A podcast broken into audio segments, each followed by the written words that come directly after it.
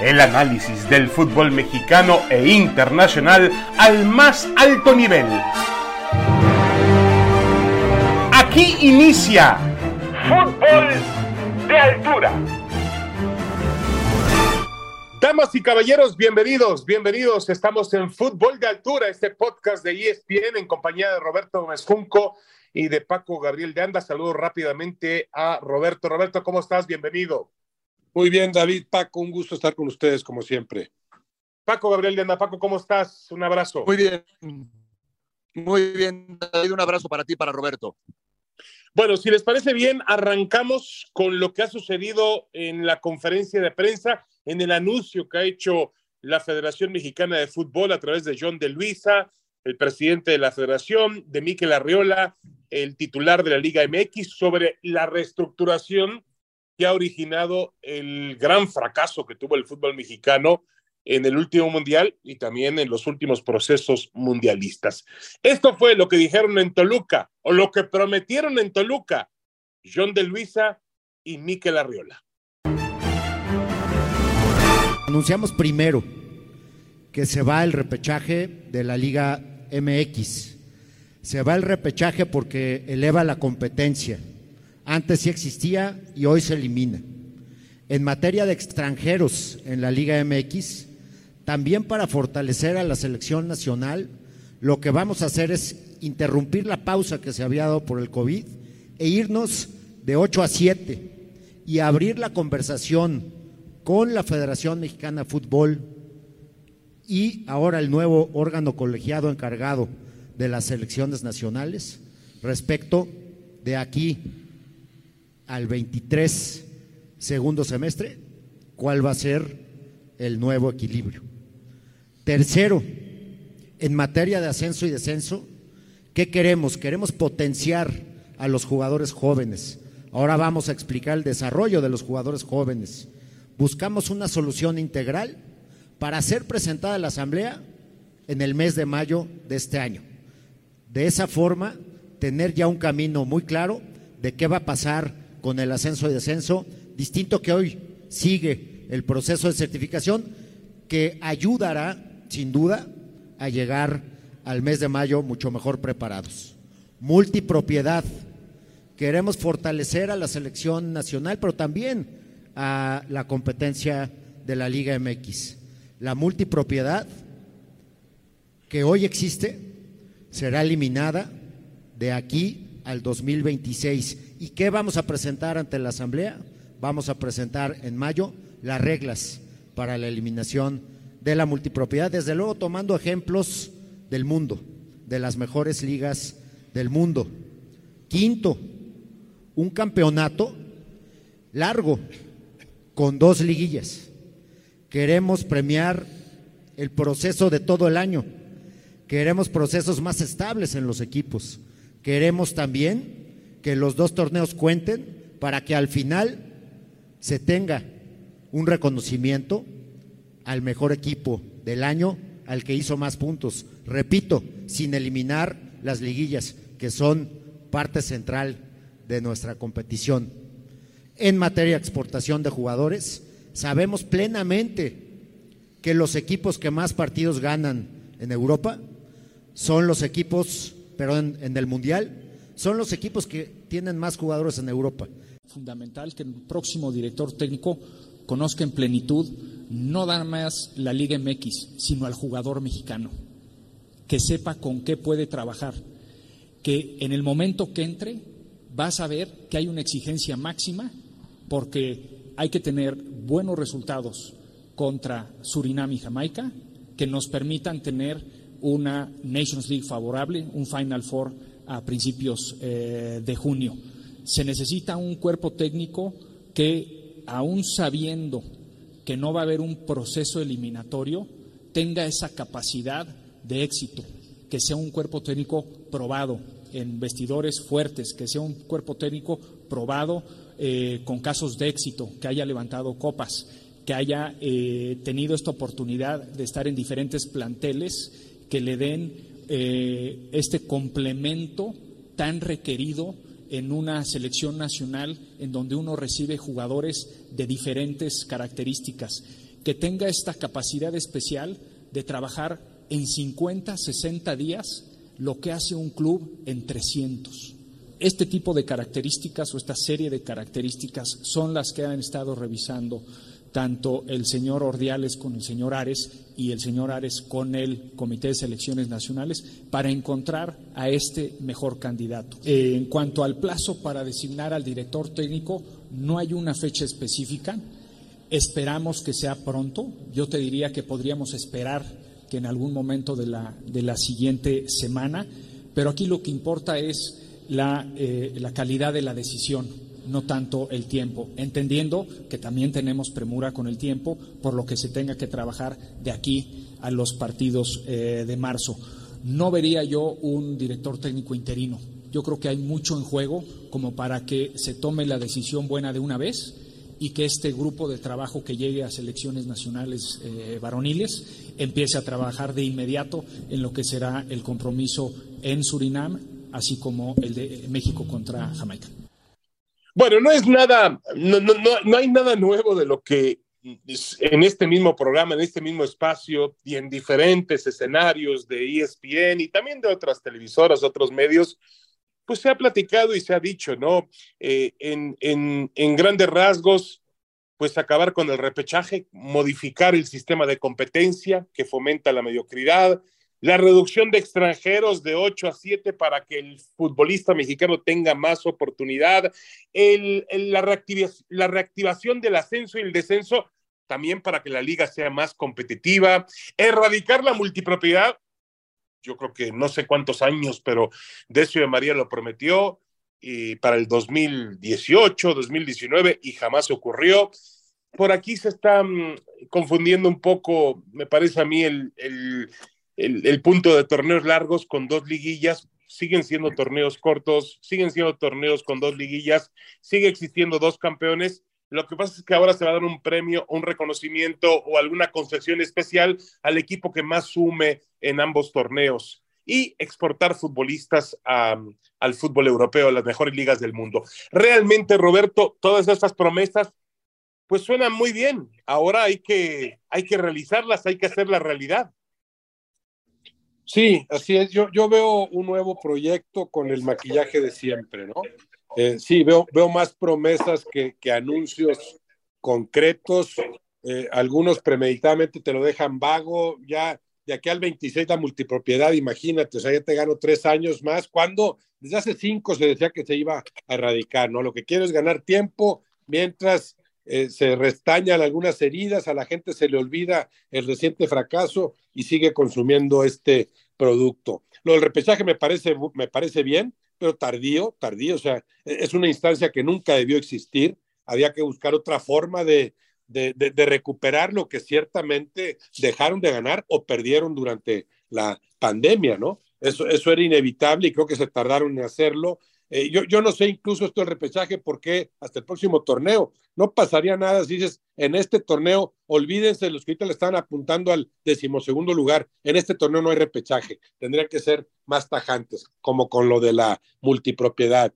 Reducir extranjeros que en realidad no, no, no es, no, no es solo extranjeros, hablan de jugadores no formados en México. O sea, estás hablando de bajarle a siete. De los otros cinco, no todos serán mexicanos, porque te valgo todo lo que sea formado en México, con los, con los criterios también un tanto flexibles que suelen utilizar al respecto. Eh, la intención de mejorar la calidad de los partidos de los adversarios de la selección mexicana es una simple eh, intención, ¿no? Eh, reactivar también lo del mecanismo ascenso y descenso, que ahí parece indispensable, lo dejan así vago, a ver cuándo y dependiendo de las certificaciones, con todo lo que eso implica, que eso de la certificación ha sido un simple pretexto para después decidir a tu antojo a quién aceptas en el club de amigos y a quién no. Eh, Paco Gabriel de Anda, eh, ¿cuál es tu punto de vista sobre lo que has escuchado hoy en esta conferencia de prensa de la Federación Mexicana de Fútbol? Em, ¿Se puede ser un poco más optimista de lo que ha sido Roberto con respecto a que se puedan cumplir todos esos puntos? Ah, yo, pensé que ibas a decir, ¿se puede ser más cínico? Y yo te iba a decir, pues puede ser que sí, puede ser que sí. Eh, seríamos, seríamos muy, no ingenuos. Yo creo que sería, iríamos contra nuestra propia esencia, cada quien dentro de su trinchera del fútbol, periodista, analista, exfutbolista, gente de fútbol, ¿sí? Si, si nos quedamos callados y si decimos, ah, perfecto, qué bueno que viene esto, porque realmente después del fracaso de Qatar, claro que tienen que venir más promesas, pero yo imagino una cena, ¿no? Con los mismos personajes de hace 10, 15, 20 o 30 años. A ver, ¿qué les decimos para que dejen de estar fregando, ¿no? Ah, pues mira, diles que se va el repechaje. Diles que regresa el, descenso, el, ascenso y descenso. Ah, ¿sabes cuál otra que les molesta mucho? Lo de, lo de la multipropiedad. Diles que ya se va a acabar, que estamos muy molestos y que ya nos dimos cuenta. Todo esto, todo esto son promesas que en realidad tendría que ser muy normal ¿sí? que existieran, es decir, no te están prometiendo nada. Vamos a regresar a la Copa América y ahora sí vamos a unir fuerzas. Sí, a la Copa América Centenario con CACAF, con Mebol se jugó en el 2016. Repechaje, bueno, fue por la pandemia, pero después tendría que haber desaparecido. Ascenso y descenso es una vergüenza, una barbaridad. Claro, hoy, hoy están apurados porque ¿quién te dice que no al señor Emilio Azcárraga en Qatar, no en un palco, sino en la tribuna, un grupo de mexicanos no le dijeron, oiga, señor Emilio, ya haga algo. ¿Qué les pasa? ¿Cómo es posible? ¿No? Yo no descarto una situación así. O algún directivo importante que estuvieron en la tribuna porque no estaban en ningún palco VIP, que les hayan echado en cara lo que está pasando y que digan, ¿sabes qué? La gente está molesta. ¿Sabes qué? Corremos un riesgo que quizás antes no corríamos. En muchos sentidos, en muchos sentidos. Quizás ya no nos, no nos consuman igual, eh, no lo sé. David, lo dijo eh, Roberto, es un maquillaje, es un maquillaje. Eh, que exportar jugadores a Europa, ah, bueno, qué novedad. Eh, hacer más competitiva la liga, ah, bueno. Traer un tipo que trabaje a largo plazo, a ver si lo dejan, o a ver si quiere, porque puede llegar Bielsa y en seis meses te dice, ¿sabes qué? Gracias, ya me voy. No, para mí sigue igual y seríamos, nosotros creo que no, no, no nos queda quedarnos callados, yo creo que sí tendríamos que decir, por lo menos nuestra opinión, tal y cual, así, eh, eh, como lo sentimos, sin tener ningún compromiso con nadie, más que con, pues, con el fútbol, porque yo creo que a cada quien le gusta que el, que el fútbol mexicano crezca, ¿no? Más allá de que sabemos que no es lo más importante en el mundo ni en el país, pero sí nos gusta que al fútbol mexicano le vaya bien. Claro, por supuesto. Eh, a mí lo que me da mucha risa es que todo lo que escuchaba yo hoy en Toluca, es algo que hemos hablado una y otra vez en diferentes programas y señalado todavía anoche. Eh, Roberto Gómez Junco en Fútbol Picante les hacía el, prácticamente el mismo conteo de lo que hoy prometieron que van a cambiar. Em, a ver, eh, Roberto, eh, vuelvo al tema de tratar de ser un poquito más positivo en el asunto y pensar que hay una voluntad para poder cambiar, transformar el fútbol mexicano. Eh, podemos creerle al fútbol mexicano una vez que haya que tocó fondo, vamos. Eh, hay una, hay un mea culpa, hay una, una forma de tener autocrítica de que la selección mexicana fracasó, obviamente, de que se tocó fondo, de que no se puede volver a repetir, ¿habrá alguna forma de, tomar estas, estos anuncios o estas promesas como algo de, eh, que va a generar un cambio, una transformación para el aficionado?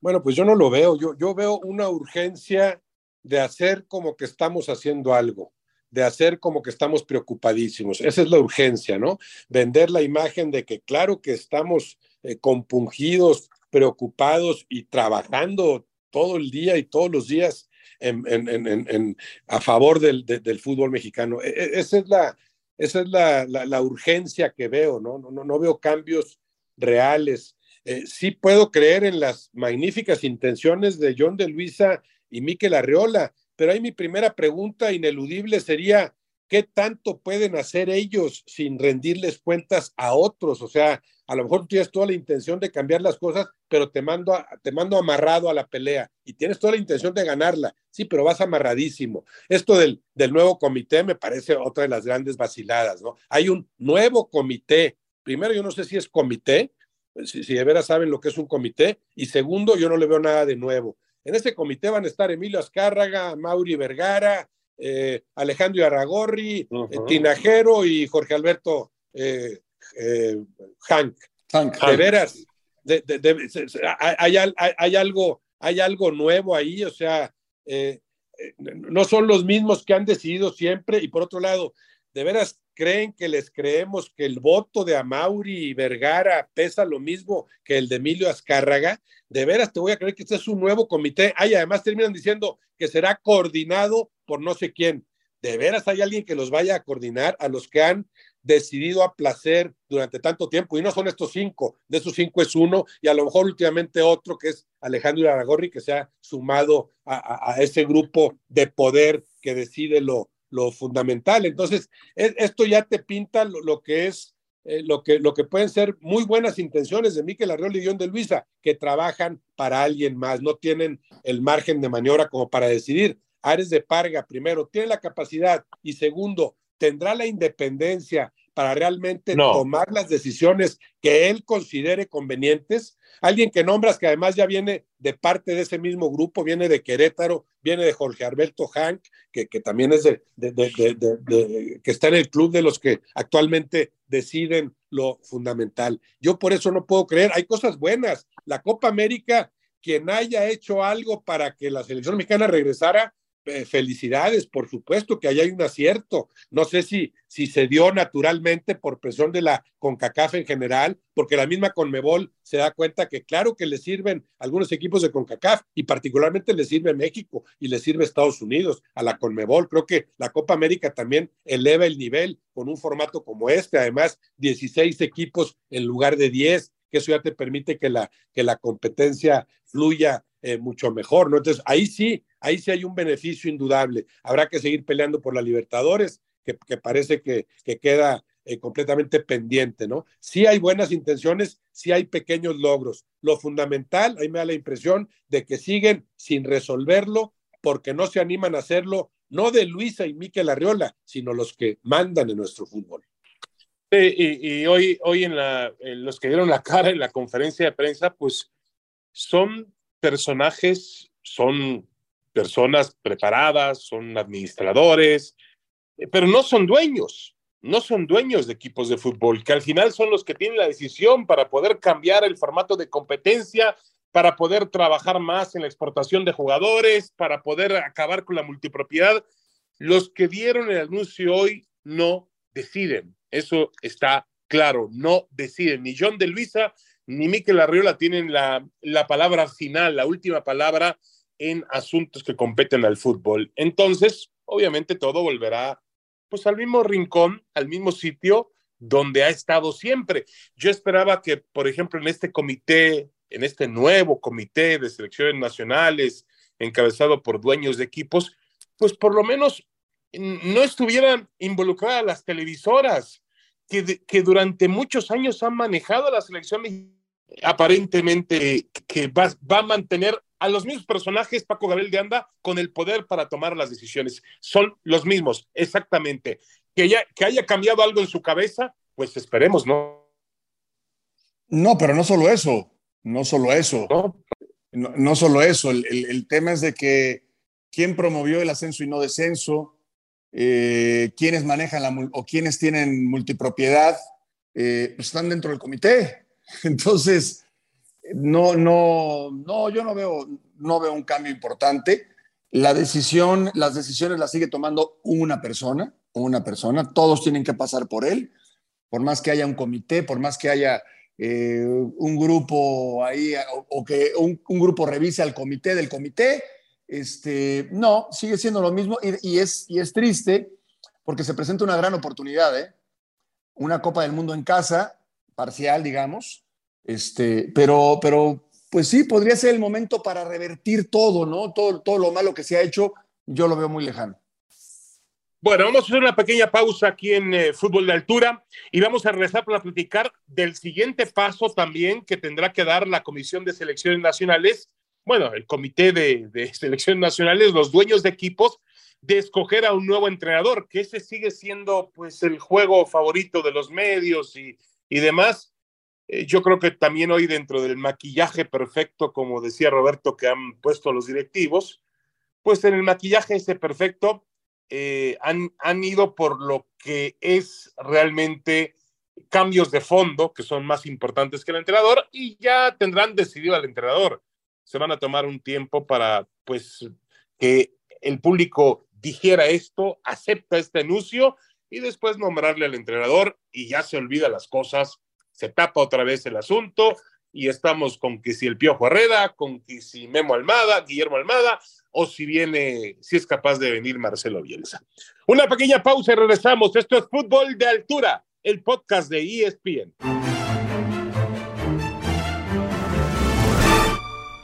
Regresamos, regresamos a Fútbol de Altura, este podcast de ESPN, en compañía de Roberto Gómez Junco y de Paco Gabriel de Anda. Seguimos analizando el anuncio, las promesas que ha hecho esta semana la Federación Mexicana de Fútbol, la Liga MX, sobre cambios trascendentales de fondo en el fútbol mexicano. Pero, eh, Roberto, el tema que pues, sigue inquietando a los medios, yo quisiera pensar que también a los aficionados, es el del entrenador, el que será designado nuevo entrenador de la selección mexicana de fútbol. En ese sentido, con el nombramiento de Rodrigo Ares de Parga, con la confirmación de Jaime Ordiales, eh, con los nombres que también ya se han mencionado, pero que se confirman del comité de dueños, eh, podemos ver hacia dónde se encamina este nombre del nuevo entrenador, Roberto.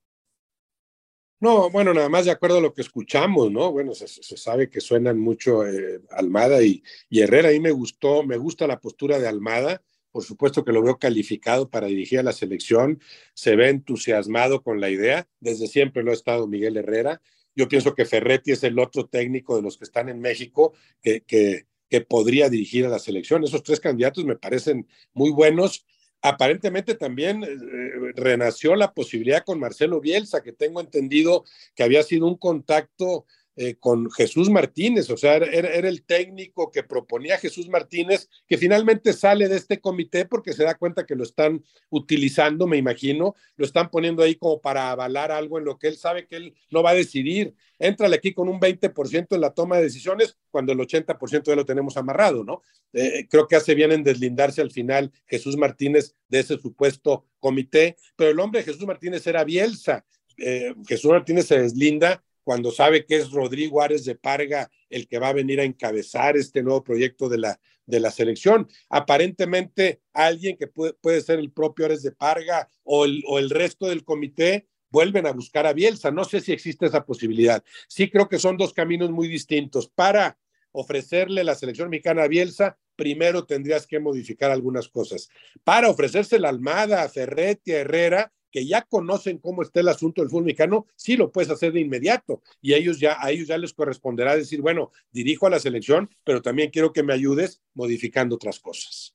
Eh, hoy mencionaba, Paco Gabriel Diana mencionaba a John de Luisa, que obviamente también otro tema que, que se ha tocado en la mesa de fútbol picante y en otros espacios, creo que tú mismo lo has señalado, Paco, que, que el error de, de, de Martino, de la era de Martino, y del entrenador argentino, que no es que no estuviera capacitado, pero jamás logró o jamás se metió de lleno en el fútbol y en el futbolista mexicano. Yo no sé si afectó el tema de la, de la pandemia, pero cada vez veíamos más lejano a, a Tata Martino del fútbol mexicano. No sé si fue el tema de salud, que también le acompañó durante su era con, el, con la selección mexicana de fútbol. Pero ellos quieren un entrenador que conozca de fondo el fútbol mexicano y al futbolista mexicano. A ver, David, no, no, es tan mal, no es tan mal. O sea, yo, para mí sí es un extranjero, pero que esté eh, eh, involucrado con el fútbol mexicano, como el Tuca Ferretti, como Almada, como en su momento Bora, gente hecha aquí, ¿sí? Eh, gente que creció aquí, que se hizo inclusive entrenador aquí y que conoce perfectamente cómo es el manejo en el fútbol mexicano. Creo que sí es importante. Creo que sí es muy importante. Eh, Bielsa estuvo aquí con Atlas hace muchos años, en la parte de las fuerzas básicas. Surgieron muy buenos jugadores, pero hoy no se requiere de un entrenador que forme jugadores de 17, 18 años. Para eso está la sub-17, sub-20. Necesitas trabajar con los mejores, elegir a los mejores y hacerlos rendir, optimizar de, su rendimiento, vaya. Eh, Bielsa después vino a dirigir al América hace muchos años. Yo no digo que no esté capacitado y que no sepa mucho de fútbol, sí lo sabe. Para mí en este momento, para cómo están las cosas y para el proceso que viene, un tipo que está acostumbrado a trabajar en la cancha horas y horas y horas, pues Bielsa con quién va a trabajar si, si la base, la gran base de futbolistas está en el extranjero, está en Europa, la mayoría de ellos. Yo me inclinaría más por el tema de Herrera o de Almada. Pero si eligen a Bielsa, perfecto, bienvenido sea. Yo voy a otra cosa, David. ¿Contra quién va a jugar México? No hay equipos, no hay partidos. La agenda de los grandes equipos, de las grandes selecciones está llena entre partidos eliminatorios y partidos de la Nations League, que van a jugarlos en, las fechas FIFA, cuando se supone que tienen tiempo. No hay con quién. Por eso es tan importante quién va a gestionar este, eh, eh, este, este proceso mundialista. ¿Quién lo va a gestionar? ¿Quién va a conseguir los partidos? ¿Contra quién? ¿En dónde? ¿Cómo? Para mí eso es más importante. Para mí eso es más importante. Y desde luego, hacer esta liga mexicana mejor. Porque terminamos jugando el Mundial de Qatar prácticamente con el 70% de jugadores de la liga. Entonces, eh, tienes tiempo para priorizar, sí, por supuesto que vayan jugadores al extranjero, bienvenido sea, por supuesto, pero también para hacer más fuerte tu liga. Porque ¿quién te dice que de ahí no puede salir mucha gente para el próximo mundial? El último mundial jugado en México, el del 86, el 99% eran jugadores hechos en México, desde luego eh, formados en, México y jugando en México. El único que no estaba en esa situación era Hugo Sánchez. Hoy es todo lo contrario. ¿eh? Sí, correcto. Eh, me recuerdan por aquí que hoy anunciaron Paco un juego amistoso contra Alemania en octubre. Pero eso es lo mismo, David. Eh, hoy, hoy, hoy, la selección con la que te digo es lo de menos jugar es con Alemania. ¿eh? si me dices Francia, no, si me dices Argentina. A ver, Paco, a ver, ah, Paco por Dios, pero es Alemania, no. está bien. Está bien. Juega con los alemanes. Está bien. No, no, no. Ok, ¿cuántos partidos? Está bien, pero ¿cuántos partidos de eso vamos a tener? ¿Cuántos no, partidos? bueno, mira, yo creo que el tema de Alemania además se resolvió a través del patrocinio, ¿no? Que tiene la selección mexicana con la marca Adidas. Está bien, este tipo de cuestiones también son importantes, pero rivales como los alemanes, bienvenidos. Hay que ah, buscar, bueno, está bien. Hay, bueno. hay que buscar más. Sí, claro, a ver si los encuentras. A ver si los encuentras. De acuerdo, de acuerdo. Pero también todo esto tiene que ver con un calendario muy apretado de, que, que la FIFA ha colocado ahora en, en el, en el fútbol internacional, ¿no? Ahora, Roberto, eh, Rodrigo Ares de Parga, eh, yo siento que Jesús Martínez sí se aleja cuando sabe que Rodrigo Ares de Parga era el elegido por este comité, eh, se aleja porque él quería un personaje de fútbol ahí. Él decía que un administrador más no era necesario, que para eso estaba John de Luisa y para eso está Riestra y para eso están otros administradores más que se necesita, y, tampoco iban a poner un dueño de, de, equipo, que ahí se necesitaba un personaje que conociera la cancha de fútbol. ¿Qué opina Roberto? Sí, también creo que será el idóneo, ¿no? Alguien que, que conociera más el fútbol, no necesariamente que lo haya jugado, pero sí que lo conociera más y también que, que, que diera la, la, visión de independencia, o sea, no estoy casado con ninguno de los grupos que contaminan el, fútbol mexicano de los intereses atravesadísimos. Y el caso de Ares de Parga, evidentemente, sí es parte de un grupo. que me hubiera gustado? Alguien que conociera de fútbol, pero que no estuviera ligado ni al grupo Pachuca, ni al grupo Orlegui, ni a Televisa, ni a TV Azteca. Alguien que pudiera ser considerado realmente independiente, capaz de tomar sus propias decisiones. Sí. Y también eh, habrá que ver cómo, cómo manejan ese asunto, pero también siento que hay un, tema de presión por ahí de fondo con Jesús Martínez con el tema del León y el Pachuca.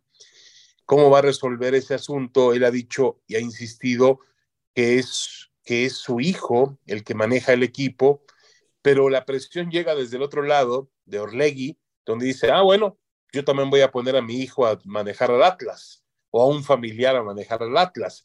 Entonces, es un asunto, son realmente las presiones internas que existen para poder resolver todo este tipo de temas. El, fútbol mexicano, David, cada, cada, vez se parece más a la política, ¿no? Por lo menos de México. Sí, sí, sí, sí, de acuerdo, de acuerdo, de acuerdo, de acuerdo. Vamos, y también hay corrupción y también hay malas decisiones y también hay eh, compadrazgos, en fin. Pero es un tema histórico, es un tema histórico. O sea, el, fútbol históricamente se ha manejado igual que la política. Yo no digo que en la actualidad, yo no digo que en la actualidad, pero históricamente el fútbol se ha manejado como la política. Quito a esto y pongo a mi sobrino, pongo a mi hijo, pongo a mi cuate, pongo a mi esto. Mi grupo fuerte es no el más capaz, pero sí el que me conoce. Yo pensé que nos podíamos alejar en el fútbol de, este, de esta situación. Hoy estamos, hoy estamos realmente peor que antes. ¿eh? Yo volteo atrás y digo, a ver, ¿qué pudimos haber mejorado? Pues parece que estamos regresando a esas mañas que tanto daño nos hicieron. Sí, quizá tengamos hoy una mayor apertura en el sentido, Paco, de que hay más. Eso sin duda. más eso opiniones. Sin duda. Eso sin duda, sin duda. Ya no es un solo Emilio Maurer, digamos. Eh, hoy hay más. Em, espero que en esa cierta apertura que ha tenido el fútbol mexicano, pues haya más puntos de vista, más voces, pero sí, estoy de acuerdo contigo el fútbol mexicano se sigue manejando como se manejaba hace 20, 30, 40 o 50 años, lamentablemente. Y lo que ha sucedido esta semana me parece que son más promesas y nada más. Roberto Mesunco, muchas gracias, Roberto. Gracias, David. Paco, un abrazo para todos. Paco Abril de Anda Paco, saludos, hasta la próxima. Muchas gracias, saludos, David. Roberto, un abrazo. Esto fue Fútbol de Altura, el podcast de ESPN. Esto fue Fútbol de Altura. El análisis del fútbol mexicano e internacional al más alto nivel